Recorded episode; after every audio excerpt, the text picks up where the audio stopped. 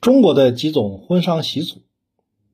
中国五千年文明史积淀了丰富的文化，如十二生肖文化，包括卯兔弄月、辰龙腾云、五马行空、有鸡有吉等。中国有五十六个民族，互相尊重信仰和风俗。中国发扬兼容并蓄的传统。积极保护各种民族文化，即使在婚嫁习俗上，也是各有特色。中国人大多数都是汉族人，明清时代要行六礼才能完婚，即纳礼就是行聘礼、问名、互相告诉姓名与生辰八字。第三步是纳吉，定吉日，男方。送订婚礼品。第四步是纳征，就是准备聘娶。第五步是请期，就是选定良辰吉日。第六步就是迎亲，就是迎娶新娘，行交拜荷包礼。现在呢，传统的汉族婚嫁要经历以下的步骤：送嫁妆。新娘装扮、布置洞房、迎亲、拜堂成亲，或是举行仪式、喝交杯酒、闹洞房、魂门，一般是婚后的第三天，新郎陪新娘回娘家。在布置洞房的时候，喜被的四个角放上艾叶，表示爱。有的还要放大枣。花生、栗子，寓意栗子枣或者枣栗子。有的地方，女方一定要准备子孙桶作为嫁妆。子孙桶包括马桶、脚盆、水桶。马桶称为子孙宝桶，寓意着儿女满堂；脚盆称巨福宝盆，寓意着健康富裕。水桶称财势宝桶，寓意着事业辉煌。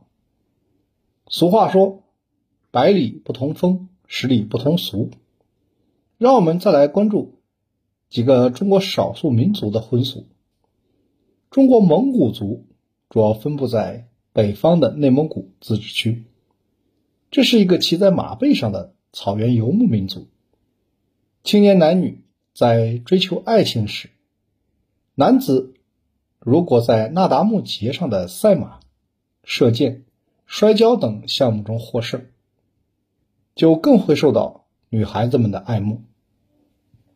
哈布格特是佩挂在蒙古包上的一种食物。如果一名女子能绣制出十分精美的哈布格特，说明她是一位。勤劳能干的姑娘，婚后会将家庭生活安排的很好。蒙古族十分注重情谊，亲朋好友的深厚情谊，在婚嫁中也可见一斑。例如，在迎亲队伍到达的当天晚上，新娘不会离开家，她要和姐妹们在闺中密语和惜别。为了表达情谊，他们将自己的腰带连接在一起，从新娘的一个袖口穿进，从另一个袖口穿出，然后再从其他姐妹的袖口穿过。连接的腰带将大家联系在一起，然后姐妹们紧紧的抱在一起，难分难舍。佤族。主要分布在云南省的西南部，有同性不婚的习俗。他们认为同性结婚会带来各种灾难。在现代，我们已经知道，禁止近亲结婚是为了降低新生儿患遗传疾病。土家族的恋爱青年用香袋定情，他们还有涂锅灰的习俗，寓意两人婚后。亲爱有加，涂歌灰的情景是这样的：在女孩子出嫁的当天晚上，一位代表新郎来迎亲的小伙子，一般呢被称为摸米，他混在人群中，女方需要将摸米找出来，然后用锅灰涂抹摸米。有时候难以辨认时，就会将来迎亲的男方小伙子们全部涂抹一遍，非常的热闹。中国的瑶族有三百多个分支，众多分支的婚俗各具特色。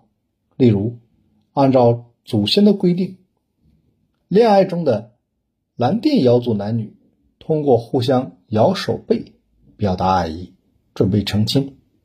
但是不能咬得太重，否则会被说成是狗咬；也不能咬得太轻，否则会被说成表达不了对情人的爱。还不能咬在手背的骨节处。然后情郎会给暧昧系上蓝色或者黑丝线，暧昧会给情郎系上红丝线。可见。中国各个民族的婚嫁习俗多样而有趣，但都寄托着对婚姻美好幸福的祝愿。